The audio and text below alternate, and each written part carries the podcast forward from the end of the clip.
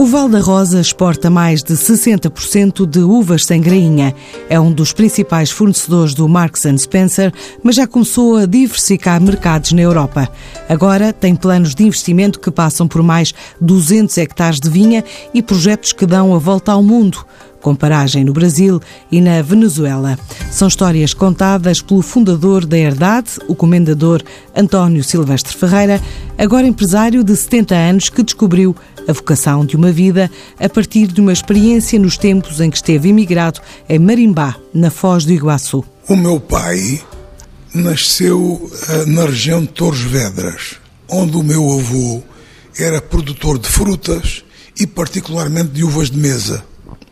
E o meu pai, jovem, veio para o Alentejo fazer negócios. Ele trazia de lá vinho e levava cereais. A vida correu-lhe bem e ele fez aqui em Freira do Alentejo um armazém de vinhos e fazia negócios eh, de gados, de cereais. Foi assim o começo da vida dele. Em determinada altura, uma casa agrícola importante aqui em Ferreira, com quem ele negociava, propôs-lhe arrendar-lhe as terras e vender-lhe os gados e as máquinas. E era um negócio eh, muito grande, mas o meu pai era um jovem com muita força e essa força fez com que ele aceitasse esse grandiosíssimo desafio, porque eram milhares de hectares de terra e ele eh, era um armazenista de vinhos. E o meu pai teve muito sucesso.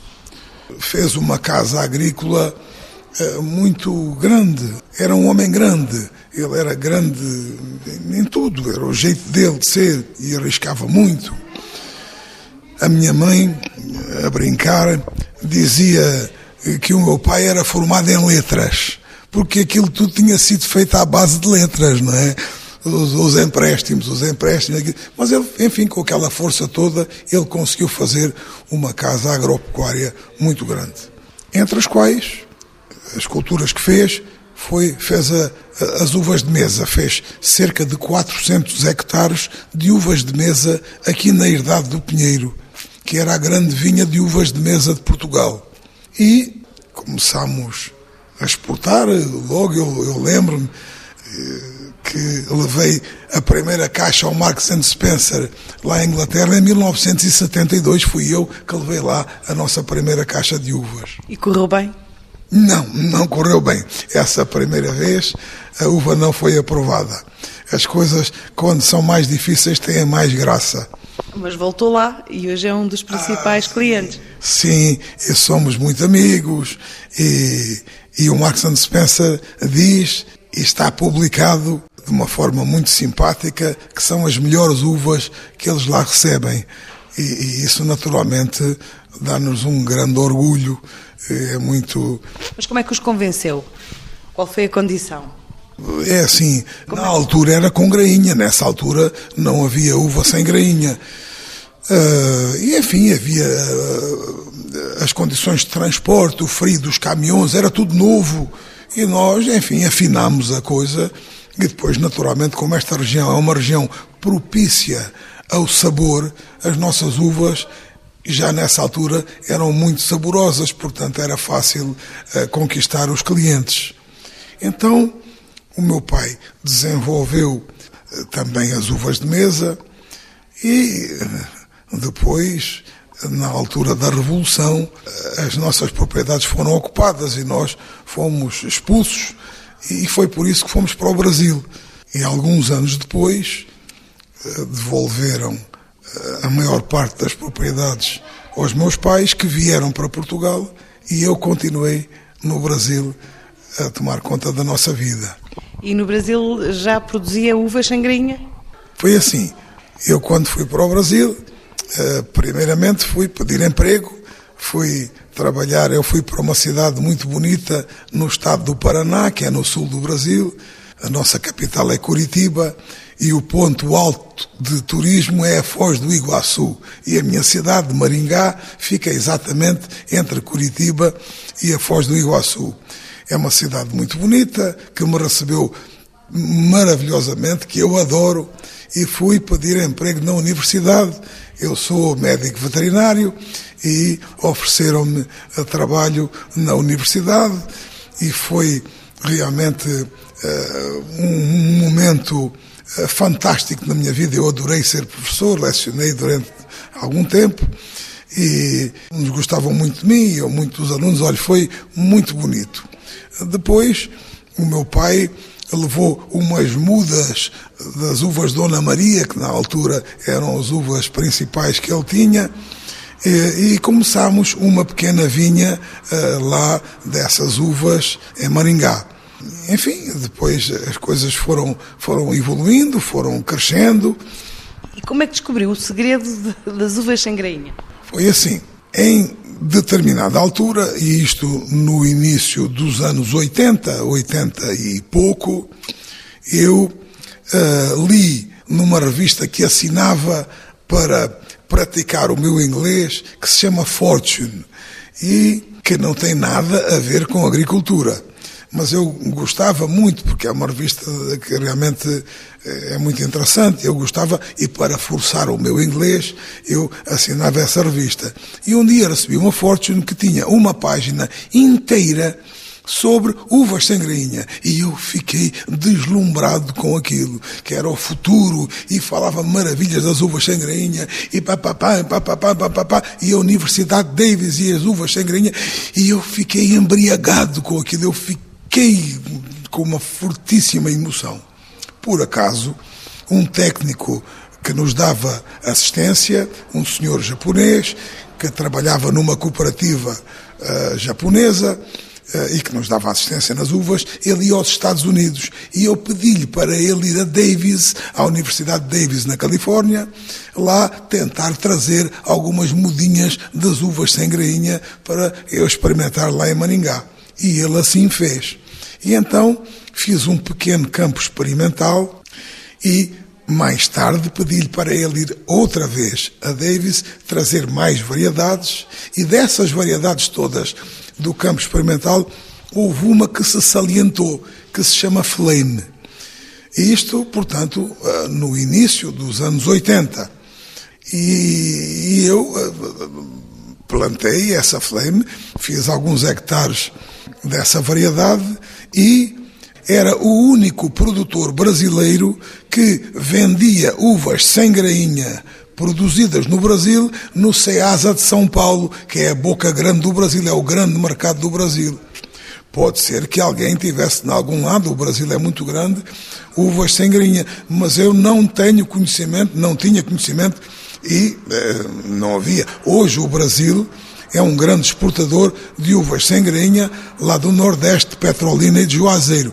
Mas, na altura, não havia uvas sem grainha. Portanto, é uma parte bonita na minha vida eu ter contribuído para o desenvolvimento das uvas sem grainha no Brasil. E depois também contribuiu em Portugal. Em Portugal eu já não sou pioneiro, porque há outras experiências de uva sem grainha, embora muito tímidas. Mas quando eu vim para Portugal, quando o meu pai ficou muito doente e faleceu no ano 2000, eu uh, uh, liguei para o Marks Spencer, que, com quem tinha feito relações de amizade muito bonitas uh, e de quem eu gostava muito, dizendo: Olha, agora cá estou eu de novo para exportar para vocês. Entretanto, tinham passado 20 anos, mais de 20 anos, e o meu pai não tinha exportado mais porque o meu irmão mais velho morreu, eu estava no Brasil e o meu pai não exportou mais. E então eu liguei olha, cá estou eu de novo a exportar para vocês. E eles aí me disseram que Inglaterra já não importava uvas com grainha, só uvas sem grainha. E o meu pai tinha-me deixado uma vinha com 100 hectares, muito boa, com umas variedades fantásticas, mas de uvas com grainha. Então, nessa altura, começamos de novo a fazer campos experimentais, a, a, a, aproveitar o que eu já tinha aprendido no Brasil e a desenvolver aqui em Portugal as uvas sem grainha. E, uh, hoje tem quantos hectares? Hoje temos 250 hectares, mais ou menos meio a meio, das variedades com grainha e das sem grainha. E o nosso trabalho nestes quase 20 anos tem sido basicamente trabalhar no desenvolvimento das variedades sem grainha. Aí temos ligações com empresas internacionais que se especializaram no melhoramento das uvas sem grainha e nós recebemos uh, variedades uh, dessas organizações, uh, das quais somos parceiros, e depois as, que, as variedades que vão bem, que nós multiplicamos, temos que lhes pagar os royalties pela utilização desse material. E compensa essa atividade? Para onde é que vende já hoje? Ai, vendemos para praticamente toda a Europa e fora da Europa vendemos um pouco para a China e um pouco para a Angola. Qual é o vosso principal mercado?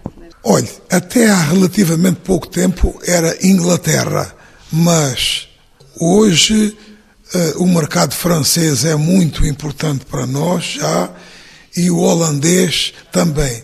E também exportamos muito para a Polónia, para a Biedronka, que é, lá, que é do, do Jerónimo Martins. Também exportamos muito para eles. Quanto é que pesa? Qual é a cota de exportação depois no volume total das vossas Nós exportamos 30%, nós produzimos umas 5.500 toneladas de uva que vendemos neste, neste momento uh, exportamos, portanto, cerca de 30%. Isso em termos de volume de negócios anual? 12 milhões de euros, sensivelmente. E neste momento estamos com um projeto, já temos as terras e, e temos o projeto de duplicar a nossa área de produção, partindo por, para os 500 hectares. Isso implica um plano de investimentos? Muito com... grande, muito grande. Estamos exatamente a pensar como fazer, uh, uh, eventualmente fazer alguma ou algumas parcerias, enfim. Estamos... Mas estamos a falar de que valor? cerca de 25 milhões de euros fazer esse projeto, plantar os 250 hectares de vinha e aumentar a capacidade frigorífica. Nesta altura também, eh, aqui na herdade do Val da Rosa, há um projeto de turismo ou de Sim. enoturismo? Sim, não, turismo. Eh, as pessoas gostam muito de vir ao Val da Rosa, ver, eh, realmente é apaixonante esta particularmente esta época das vindimas, e não só porque é sempre muito bonito ver o desenvolvimento das plantas, o nascimento da uva. Então vêm as escolas, os colégios, as universidades e também vêm muitas pessoas visitar o Val da Rosa. Um, uh, eh, e nós. Isso é um projeto que existe há quanto tempo e quantas visitas é que já receberam? Olha, na realidade, o projeto mais a sério começou este ano, porque nós vinha tanta gente aqui que resolvemos, uh, digamos, uh, dar um, uma atenção especial às pessoas que nos uh, visitam. Então, contratamos um casal que é especializado nessa área, isso há uns seis meses, e já recebemos sete mil e tantas pessoas nestes meses. Portanto, nós acreditamos que seja um negócio de grande futuro uh, para o Val da Rosa, porque cada pessoa que vem visitar o Val da Rosa fica sendo um potencial consumidor e também um formador de opinião.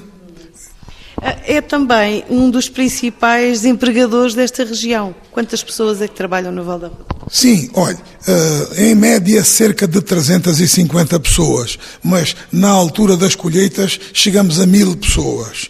E então trabalhamos, digamos, uh, com umas 200 pessoas, uh, aí uns três meses, depois passamos para 600 e depois passamos para mil. Enfim, é mais ou menos isso assim. Um constrangimento detectado no setor agroalimentar e da agricultura em geral é a falta de mão de obra. É também um problema seu aqui enquanto empresário? Ah, eu estou tão feliz com, com uma particularidade que lhe vou contar. Eu, portanto, fui imigrante durante 22 anos e, e sei como nós, portugueses, somos admirados no mundo. a nossa colónia normalmente é uma colónia muito respeitada. Nós nem compreendo como é que nós não somos uma nação muito rica. não sei o que se passa, porque lá fora brilhamos tanto. Hum, eu lembro-me, e sempre conto isto, que na, na apresentação, no primeiro dia de aulas, lá aos meus alunos, sempre havia algum aluno que, cheio de orgulho, me dizia: Professor, a minha avó também é portuguesa. E aquilo calhava-me tão bem no meu coração, porque realmente é um orgulho, uma honra pertencer à colônia portuguesa. Então, como eu uh, passei por isso tudo, eu, foi muito difícil a saída de Portugal, terem ocupado as nossas propriedades, foi, enfim, foi muito sofrido. Uh, eu passei por isso tudo. Dá valor à imigração? Muito valor e estou extremamente preocupado com o que está a acontecer na Venezuela e penso muito nos nossos, nos nossos irmãos luso-venezuelanos que estão a passar por aquilo que eu passei e muito mais do que aquilo que eu passei.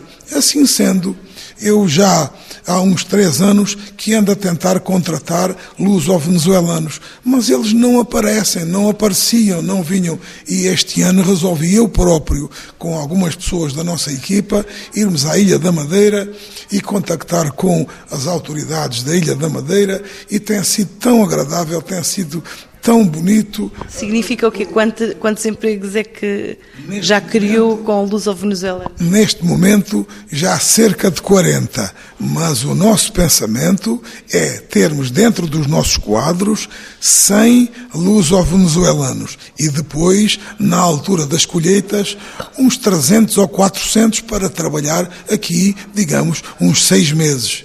Portanto, eu estou muito feliz pelo facto de poder ajudar os nossos irmãos a virem para Portugal e, e vejo com muita alegria que eles estão todos muito contentes, temos um ambiente maravilhoso, fantástico aqui, e então nós estamos realmente muito felizes pelo facto de podermos estar ajudá-los. Além do mais, como eu sei por experiência própria, que nós portugueses lá fora temos um comportamento extremamente profissional, eu também estou certo que eu trazer estes luso-venezuelanos, eu também estou a melhorar a eficiência do Val da Rosa, de maneira que eu, eu estou exuberante com, com este pensamento e que Deus me ajude a que eu consiga levar avante este pensamento. A próxima semana começa com o Fórum de Alto Nível da África-Europa durante dois dias